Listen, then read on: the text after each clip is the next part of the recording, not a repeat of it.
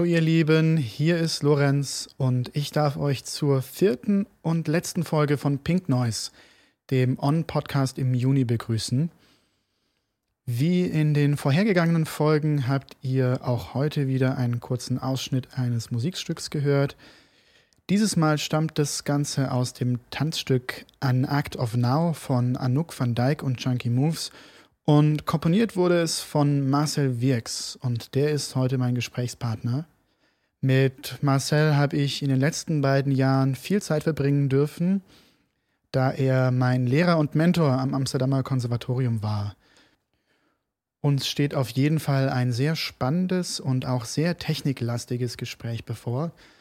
Und deswegen habe ich mich dazu entschlossen, heute meinen eigenen Technikteil mal wegzulassen – und möchte stattdessen die Möglichkeit ergreifen, mich zu bedanken. Bei euch fürs Zuhören, bei On, dass Sie mir die Möglichkeit gegeben haben, diesen Podcast zu gestalten und natürlich bei meinen GesprächspartnerInnen für vier sehr anregende Unterhaltungen, die mir unfassbar viel Spaß gemacht haben. Und ja, für mich geht es jetzt bald nach Köln. Der Umzug steht bevor und ich hoffe dann ganz, ganz, ganz viele weitere spannende Gespräche führen zu dürfen mit möglichst vielen von euch. Und darf euch auch in dem Zug einladen zu einem Konzert. Am 1. August um 20 Uhr findet es statt in der Lutherkirche in der Südstadt und dort trete ich mit meinen KollegInnen von Guter Stoff im Rahmen des Center Court Festival am LTK 4 auf. Der Eintritt ist frei und ich würde mich riesig freuen, euch dort zu sehen. Quatscht mich dann gerne danach an. Ich fände es total spannend, eure Gedanken zu den einzelnen Folgen zu hören und mit euch ins Gespräch zu treten. Und wenn ihr Interesse an meinen Kursen und meiner sonstigen Arbeit habt, dann schaut gern mal auf lorenzrommelsbacher.com vorbei. Ja, und das war es jetzt erstmal von mir. Ich wünsche euch ganz, ganz viel Spaß bei dem Gespräch mit Marcel und hoffentlich bis ganz bald. Ciao. Hi Marcel. Thank you Hello. so much for being here. Um, we've known each other for almost exactly two years now. I guess we met uh, at your audition, which would have been uh, right around this time. Exactly. Exactly. Yeah. Um, yeah. Do you do you want to introduce yourself? Who who are you? yeah. Um, well, I'm Marcel Wierckx. I compose um, lots of different things. I've worked a lot with contemporary dance um, in Europe and in Australia. Um, I come from Canada originally, studied music in uh, Winnipeg and in Montreal. Uh, before moving to Holland. Um, I also make audiovisual compositions. I love to experiment with uh, with software as a yeah, as I kind of see software sometimes as a musical instrument, building my own digital instruments with software. Mm-hmm. Um, and of course, uh, I'm also an educator, teach software design um, for music, and uh, I teach composition and live uh, electronic music. Nice. Yeah. Actually, like the, I think the first um, memory I have of you was when when we had when I had my audition, and it was actually a very, very nice atmosphere there. And um, I've had my fair share of auditions with all my studies that I did. And, um, and when you guys um, interrupted me, um, you said, it's not because what you're doing isn't good, it's because we still want to have some time to talk to you. And that was so nice because usually it's just you you get interrupted and you get sent out and you don't know anything. so, yeah, well, I, you know, when you when you do an audition, what it is that you're trying to decide is not just if somebody's talented or not, but do you think you're going to have a productive two years with that student? Yeah. Um, just maybe to remind listeners, you were auditioning for a master's program, right? Um, bachelor's level is much different, of course. If you're mm. uh, um, then you want to see if there's any kind of inherent uh, talent that can be uh, um, uh, that can be nurtured. But yeah. at a master's level, you really want to see there's a much more personal contact with the students. There's um, uh, you're really there to help the student develop on their own. True. And then you really need to find out what kind of person it is, because that can say a lot more about what kind of potential they're going to have in the two years of the program than yeah. just if they can play their instrument or not. Yeah, absolutely, absolutely. Hey, um, so you talked about that you're a audiovisual composer. Um, can you Yeah. kind of tell us what, what that means to you? To me, it means that um, sometimes you can express things um, visually that are musical ideas, and sometimes you can express things with sound that are actually visual ideas. Um, so it's So more it's about the, direction between the two. yeah, it, I, I don't see it so much as an interaction between the two, but an equivalence between the 2 So the um, well, the first piece I did video for was in 2000. I had done a piece uh, with uh, the dance group Krisztina de Châtel, and we were working with um, uh, a video, uh, well, kind of a video programmer, and um, he was very technical and very set on um, the right way to do video. um, but of course, he didn't have a musical background. Um, so it was really difficult to communicate with him. And at a certain point, I said, Well, you know, it- I'm going to try some stuff out. And then I realized that just by approaching it with uh, a musical uh, sensitivity, um, you can develop uh, visuals that say something together with the music instead of something that's just a background or a wallpaper or um, that you're trying to communicate something specific with the visual.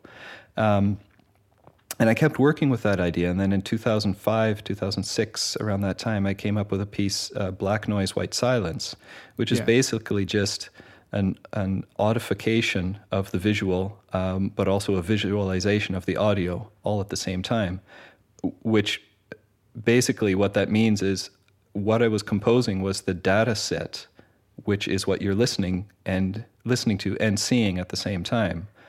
Um, that was kind of a big revelation for me. Um, So your your workflow was the the the coding in a way, and then and then the music and the visuals were what came out of that. uh, coding the the Max patch uh, for that piece um, was the, the setting the stage. Um, yeah, I don't know if that's the right term. Um, was creating the context from which the piece could be generated. So it was basically building an environment where I could manipulate data and then visualize it and listen to it all at the same time. And then what I was controlling while composing the piece, the, the parameters that I was manipulating, um, I was um, I was able to steer things a certain direction without knowing how it was going to sound or how it was going to look um, until uh, until I rendered the audio and the video together. Um, and what I noticed, uh, this was something that uh, uh, that Robert Henke said that inspired me a little bit. When you're making music with a laptop, you're not actually controlling an instrument. You're more like a conductor, and there are tens of billions of tiny little musicians in your computer that you're conducting. Um, and that's uh, kind of the way I approached uh, that piece, and which is how I approach a lot of my audiovisual compositions. Is I program these tens of billions of little musicians that um, that kind of do their own thing, and then while I'm performing the piece, all I'm doing is I'm nudging them a certain direction. Um, and that's that's how that piece came about. This idea of how can something just be running, and then me as the creator, I just nudge things a certain way and see how that develops. Um, and I found that a very inspiring way to work Yeah. with computers. Yeah, absolutely. But so you're saying while you're performing the piece, um, that means that you don't only compose the pieces, but you perform them yourself Yes, uh, most of the um, times. With that specifically with that piece black and white silence um, like i said that was done in 2005 that was um, uh, let's say computers weren't very fast especially for graphic stuff. Um, or i should say you know you could do the doom type of video games. That kind of graphic was really fast but the kind of stuff that i was doing was um, uh, while i was rendering data directly to video and audio at the same time. So it couldn't be done real time um, but what i could do is i could work kind of outside of real time but still be performing it live.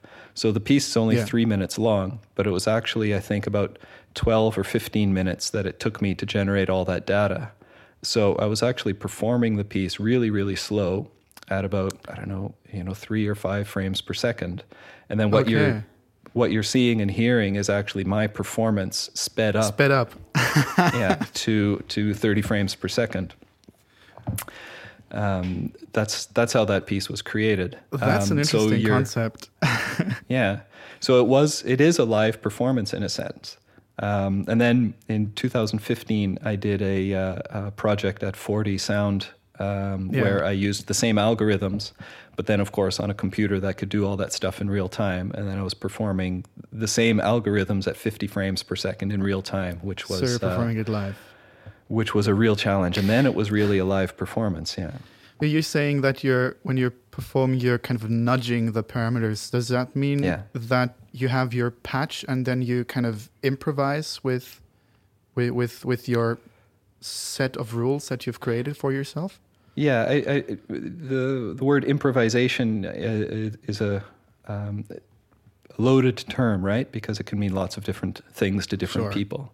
Um, so it is improvisation, but it's very well, just like um, you know, a jazz improviser would have. You know, if you're if you're improvising over the giant steps changes, there's certain stuff you can do, and there's certain stuff that's just not going to work, right? And that's that's what's determined by those chord changes, Yeah. right? And the whole Very tradition. interesting chord changes, by the way. exactly yeah but um, but they they tell you um, they don't tell you what to do but they tell you what's possible Yeah.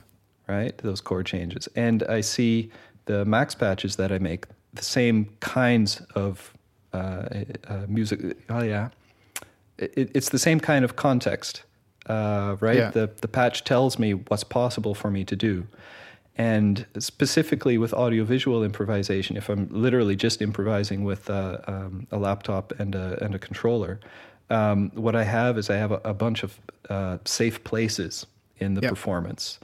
So uh, in you know in some cases that's a preset where I can you know call up a preset and the patch is doing something and I can take a couple of seconds I can look at what the patch is doing which is something I would have very little control over Yeah. um, and then when I'm ready, I can grab control of that algorithm and start changing the parameters gradually uh, to make music with it. Um, and then once I've gotten to a place where I'm kind of like out of control and I don't know what to do anymore, I can grab the next preset or the next set, Yeah. safe place. Um, and then the whole system gets steered to that place where I know what's going to happen. And then I improvise with those parameters again. So it's it's improvisation, but um, I've set you know limits for myself Yeah. um, very strictly so that I can know where I'm going. So that sounds like, like you're setting yourself a set of restrictions within you can explore your music in a way. Yeah, I don't even see them as restrictions, I, but literally as safe places. Yeah. Okay. Um, you know, there's, there's this guy I work with, Tony Rue, is a, a pianist, um, and he's always told me uh, if he doesn't screw up uh, really bad at least once in a performance, then he wasn't working hard enough. yeah. Um, you know, in, in, in jazz, that's the sense of you, know totally losing the see that point. changes or losing the, the beat or something like that, or or, or not grooving. But you you got to push yourself somewhere Yeah. um, to see how far you can take it. Um, but as I said, the this context, I build safe places in there for myself, Yeah. so that if things get out of control, I can go back to something that I'm like, okay, now I can regain control Yeah. of the of the billion little little guy orchestra in the laptop. I think I think what I was getting at was more like building a framework within you actually have the possibility to push yourself in in, in Yeah. that way because um I mean something you you say in in, in your classes is um what you like about Max is that you can start from a blank piece of paper and then kind of do whatever you like and something that I see happening um, time and time again is people create these massive, elaborate patches um, using kind of all the tools in their toolbox. And then in the end, the musical outcome is meh. and and like how do you how do you see that like this kind of um, creating a set of rules for yourself um, within you can you can work and, and explore and actually go really deep um, and try to make something something interesting out of that um, versus yeah. just having everything at your disposal and then yeah. maybe losing yeah. track. Uh, uh, Robert Henke said it uh, really powerfully a few years ago. Um, he said, you know, when you uh, if you buy a laptop and you install basically any kind of audio software, mm. um, all of a sudden you've got five or six hundred snare drum samples on your hard drive by default, right? Yeah. Now, how are you That's supposed to probably decide? Probably more five or six thousand. well, possibly, yeah. If you've uh, depending on what package you've installed, yeah. of course. But uh, but indeed, right? Um, so the whole point is um, how, how can you possibly decide which snare sample you want? It's, it's just impossible. So, yeah. what you're going to have to do is you're going to have to find limitations for yourself beforehand, define those limitations, um, and just work within them. Um, yeah. Now, Max, admittedly, as a piece of software, is very bad at making decisions for you, right? Whereas other kinds of software, they make lots of decisions for you already, even if they're not, you know, hard decisions that say you have to do something, but they make suggestions, right? Yeah. Um, and Max, um, to their credit, um, there's lots. They had lots of opportunity in the the past, you know, 30 years uh, while they were developing it to uh, to add all kinds of features to help people. And you see some of that stuff is creeping in, like the BEAP modules and the Vizzie mm-hmm. modules and stuff like that. Um, but it's still very powerful this idea that when you start it you get the blank screen and you've got the the tabula rasa right to, to, to develop your thing on and it leaves the responsibility up to you to decide what what the, uh, uh, the what the uh, the package is that you're going to create for yourself that you're going yeah. to work within yeah. that kind of um, nicely transitions to, to, to my next question which would be like do you do you find that the tool makes the music in a way? You you touched on on other music softwares. Um, i mostly use ableton live. Mm-hmm. um, and yeah i mean obviously i guess the the set of tools you're you're you're presented with um, influences the way you work and um, yeah. how, how do you see that dilemma um, I have a couple of uh, different kinds of answers to this question. First of all, I have a little bit of difficulty with the word tool because, um, uh, for a couple of different reasons, uh, I, mm-hmm. I, think it was Bill Gates that said, "If you're a hammer, then everything looks like a nail." Right. Yeah. Um, and uh, you know in the in the 90s when I was studying there was always this this heated discussion on uh, electronic music lists about uh, you know the effectiveness of a tool and to what extent the tool will determine uh, what you end up making. Yeah. Um, so um, and, and and there's this this kind of nice um, uh, example from uh, um, this TV show from I might go back to the 70s or the 80s uh, called The New Yankee Carpenter. I think that's the name of it. Um, Never heard Or it's this guy who, uh, you know, he builds stuff in his backyard and he has yeah. a TV show where he talks about the stuff he builds. And at a certain point, he got really famous and it was a really famous show. And in one show, he was discussing about uh, something he wanted to build, but he didn't have the right drill bit for it. Mm-hmm. And then he said, "So I went to the folks at Black and Decker, and look what they made for me. You know, and they made this, you know, custom drill bit exactly for." And it's like, you know, this kind of unattainable uh, uh, stage. He could do something like that because he was famous, right? Yeah. Um, nowadays, with things like Max, if you need to build your own tool, there you go, right? Yeah. Just just learn how to build the tool. So there's this whole accessibility of that. But that's something that I find extremely powerful in in, in Ableton Live is that you have this kind of set that you can use. But then, if you have the knowledge in, in coding and you have something that you that that Ableton doesn't provide you with, you can go into um, Max for Live and yeah. uh, build the tool that you need to use yeah. within Ableton. Yeah, I uh, um, I, I know exactly what you're talking about. Uh, of course, Max for Live wasn't always there, right? Yeah. Um, and I remember when Ableton came out, um, being quite skeptical about it. Um, people were really enthusiastic, but I thought, well, okay, it's just another DAW, but this time, you know, it's got a couple of tweaks that are going to be interesting for doing certain kinds of music, which was not really stuff. Yeah. uh, yeah, for you know, it was it, it was a great idea, definitely. Um, uh, it, it still is a great idea. It is extremely powerful uh, software. But I still remember when uh, um, Gregory Taylor showed me the, the first beta version of uh, Max for Live, and he, you know, he op- opened Live and he said, "Here, look, you can click on this device, and it's a Max patch there." And I was kind kind of blown away because I thought, ah, okay, this is now interesting because Yeah. you've got this this framework right this this world you can live in you can yeah all these these defaults right um, so i agree with you completely there this idea of having this place where you can uh, uh, build your own tools but you're still in this comfortable framework that ableton provides i think um, my my personal thing with uh, with Ableton, which is why I've never gotten into that. In fact, uh, all of those uh, kind of DAWs um, was the fact that when you open it up, it's still telling you that you're making music. Whereas, uh, whereas with Max, I can decide whether I'm making music or not. Yeah. Um, Right? I, um, so there's, you know, um, Steve Jobs said, uh, um, if you want somebody to do something, make it easy for them to do, right? And this is this is one of the the founding pillars, I think, of of, of Mac uh, Yeah. OS design. Um, right, the the moment that Apple wants you to do something, you'll notice it becomes a feature that's really easy to do.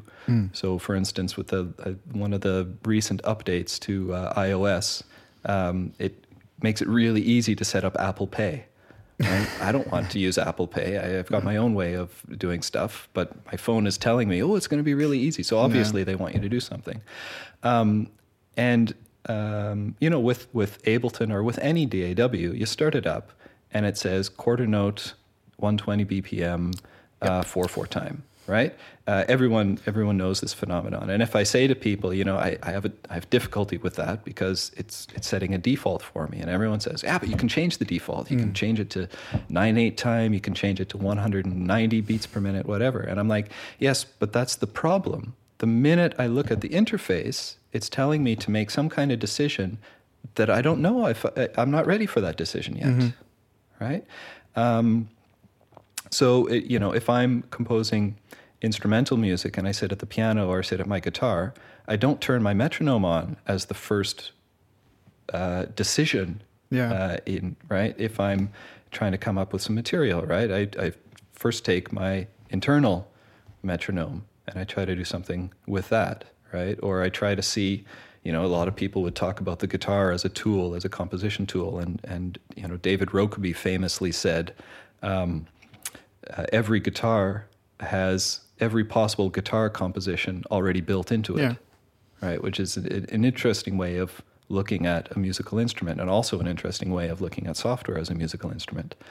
Um, but to come back to that that uh, that 120 BPM, it, it the interface is forcing me to make a decision I don't want to make, and not only that, it's also forcing me to deviate from some kind of norm, right?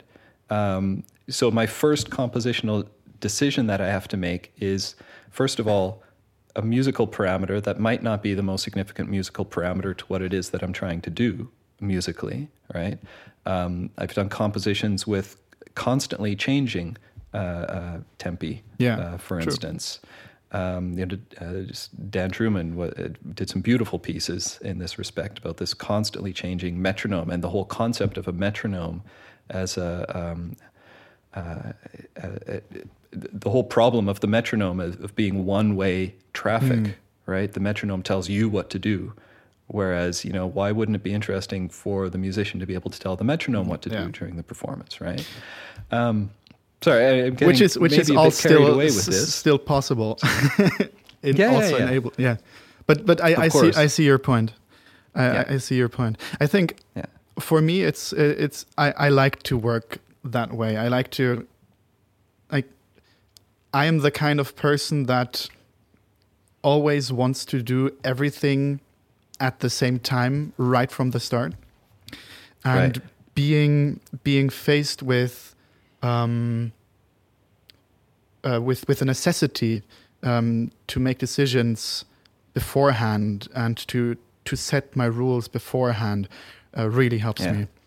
When I when I built Yeah, I can- these these instruments, um, Mhm. um, so I maybe for the listeners, um, I built um, metal instruments and I made a system um, with which I can use these these um, acoustic instruments to control um, my electronic live set. But they are only sending one MIDI note per instrument, and I have right now six instruments. So I have six MIDI notes that are on and off, with, with Right. which I can control a set or a piece, um, and that's that gives me an extremely tight um, set of rules, but it really helps me um, to come up with something that's of worth in a way because because Yeah. it forces me to think within these lines with these sets that that I've set for myself. Exactly. But here you're, you're demonstrating exactly the right way to use a tool like Ableton Live, right? Um, you, you're consciously making the decisions, you're consciously setting up your instrument, you're setting up your parameters, and you're not being distracted by the interface, right? Yeah, Um, but it is an interesting idea of uh, once you get kind of addicted to a certain tool, um, you know, how do you break that addiction? And um, it, it, people have a tendency to stick with one. Uh, you know, they learn something, um, and then it's really hard to relearn something else afterwards. Um, so I had true. made, I had made a decision. Um, Yeah.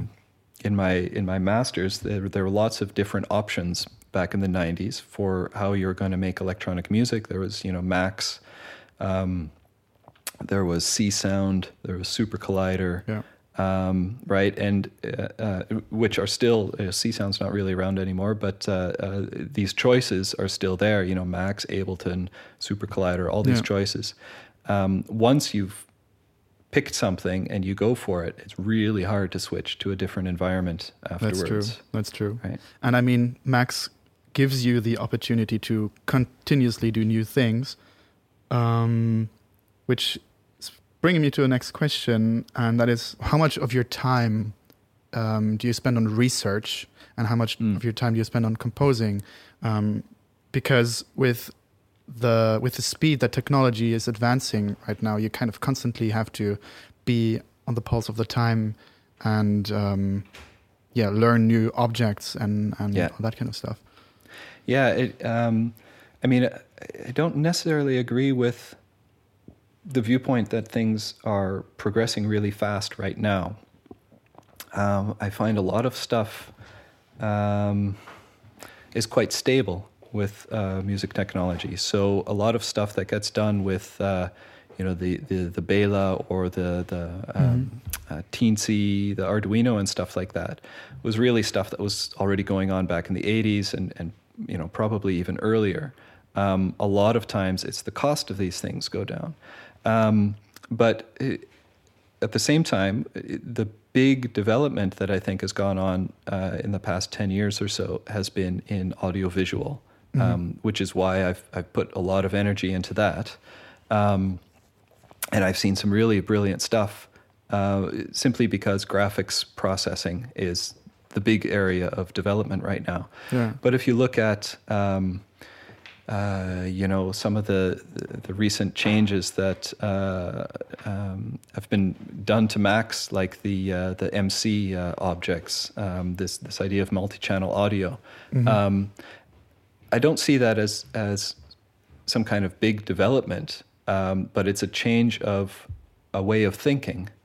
So a lot of uh, the, um, I mean, the you know our our processing speeds haven't increased that much over the the past Yeah. five years or so, right? The, your CPU speed, the stuff that you need to do audio. Um, but our way of approaching it has changed. So that's not really a development of technology. That's a, a, a change in mindset. True. And that is what I find very interesting. This change of mindset. Yeah, but you still have to spend time kind of um, learning what you what you can do with that Yeah. changed mindset, right? Yeah, exactly. Yeah, and that is um, you got to kind of keep up. Uh, There's uh, uh, uh, there are kind of two things you got to do. One thing is you got to keep up with with the, the the mindset, as I said.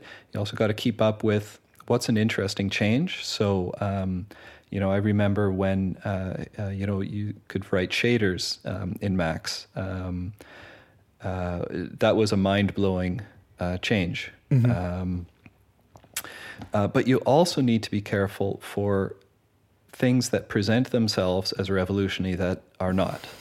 Um, so, for instance, somebody told me every, the other day about everything this. presents themselves as a revolution. exactly, yeah. Somebody told me the other day about this uh, uh, this phenomenon they call 8D sound. Um, and they said, "Oh, this is new, and you know, people are it's it's amazing." And if you look at it, it's the biggest scam I think uh, imaginable. what does it entail? Um, It, it just it, it's basically um, you know uh, binaural manipulation of sound. So they're taking these old hits like by Queen and stuff like that, and then you know panning it and moving it around, and it turns into this really kind of philosophical. Whoa, man! You get into this other state of mind, and I'm like, well, that's that's just binaural panning. Um, Uh, they just break it uh, down into stems and put it into a some some some plugin, basically. Yeah, Or- I don't even think they're breaking it down into stems. I think they're Okay. just doing, you know, it's it's a very basic technique that's been around for, you know, binaural uh, filtering Yeah. In order to do headphone spatialization has been around for everybody. Every uh, uh, has been around for a long time and and and has been done and um, you know in lots of different contexts. But now because everybody's listening through music uh, to music through headphones, right? It's you know diving on this old technology Yeah. and trying to make it sound revolutionary, right? But in the end, for the for the not professional listener, it's just a cool effect, and maybe that's Well, that's exactly. okay as well. Well, yeah. It, uh, I mean, y- you can be a follower of fashion and trends. yeah. Um, uh, but you can also be uh, someone who's ahead of the, the game on that. Um, it- it's always difficult, of course, to be ahead of the game, Yeah. um, especially in the, the age of social media, where you know influencers are not necessarily the most um, research or progressive minded people sometimes. Um, so, and this 8D sound thing, I think, is an example of that of people, you know, trying to Yeah. turn it into a meme to influence a whole bunch of people, whereas it's it's not really progressive or new technology. Yeah, I got you. Got you. Yeah. Um, we're already over the time, which is very Oh, sad jeez. because we could like talk for another hour, I think. But I want to still touch on a last topic real quick. Um, you have this band, uh, Tin Men and the Telephone, um, Yeah. and you're working on a on a Corona specific um, project with them, right? Can you can you tell us a little bit about that? Um, I mean, it's um, yeah, it's not really Corona specific. It's lockdown specific. So Yeah. we, you know, we could be locked down for any reason, but maybe uh, a quick explanation about what Tin Men and the Telephone actually does. Yeah.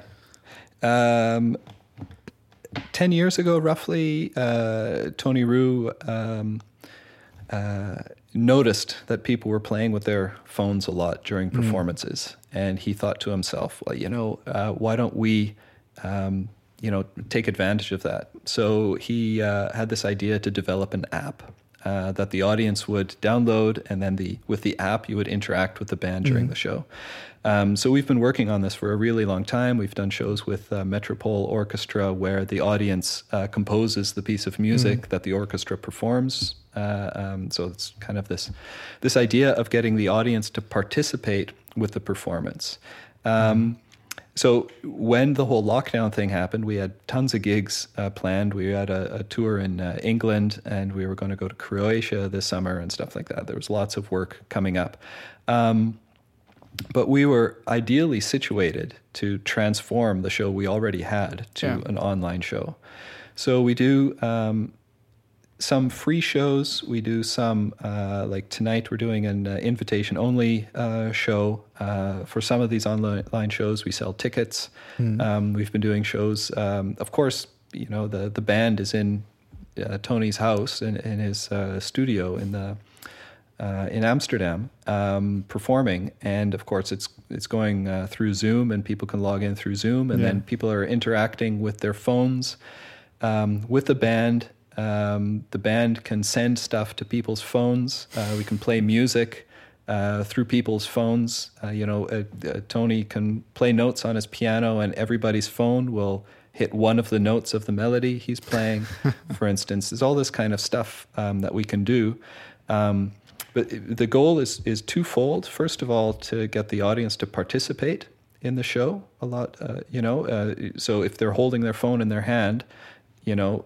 Um, instead of you know sitting on Facebook or something Yeah. like that, they'll be in our app actually interacting with Yeah. us and participating in the show. And that's maybe the that kind of eliminates the the biggest uh, risk of what we're faced with right now, right? Because Exactly. um, just filming a filming a um, uh, a performance and putting it putting it on a screen just just doesn't work because people Yeah. get distracted. Well, exactly, and this is this is the whole problem with the the, the laptop or the phone as an Yeah. interface, right? I, even now, I'm looking at my uh, uh, laptop, and I, I, you know, I see all the, uh, uh, you know, the stuff on my desktop, and I, there's all these. I know that I can check my email right now if I wanted to. There's all these possible distractions, right? So, um, so yeah, that's definitely uh, a part of that. But the other aspect of it is um, to invite the audience to push the band to be better musicians and to play harder during the show. To be demanding. So, to yeah, to demand that the the band uh, um, do something difficult. So we you know we, we have a thing where the audience can uh, can create drum beats. Um, Okay. And then they send that to the band, and the band has to try to play with what the audience member made. and if we got a good audience, we get some really crazy difficult drum beats. Um, and, and that's really exciting to watch uh, how to play. So that, uh, you know, turns into this um, positive feedback loop, right? This, uh, Yeah, this recursion between audience and band that, that can uh, take the music to really interesting places. And you know that when you participate in a show of Tin Men and the Telephone, you're seeing something unique because Yeah. what happened in that show can never be duplicated again because another audience will come up with different material. and that you're actually an integral part of that unique thing that happened. Exactly. Yeah. Yeah. that show wouldn't have happened without you as an audience, and that's that's something that I think is really Yeah. exciting. Yeah. So everybody go and check out Tin Men and the Telephone.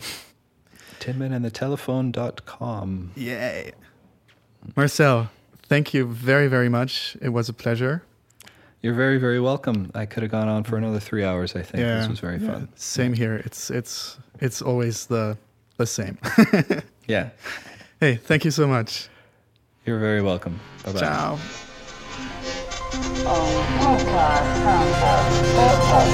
Oh,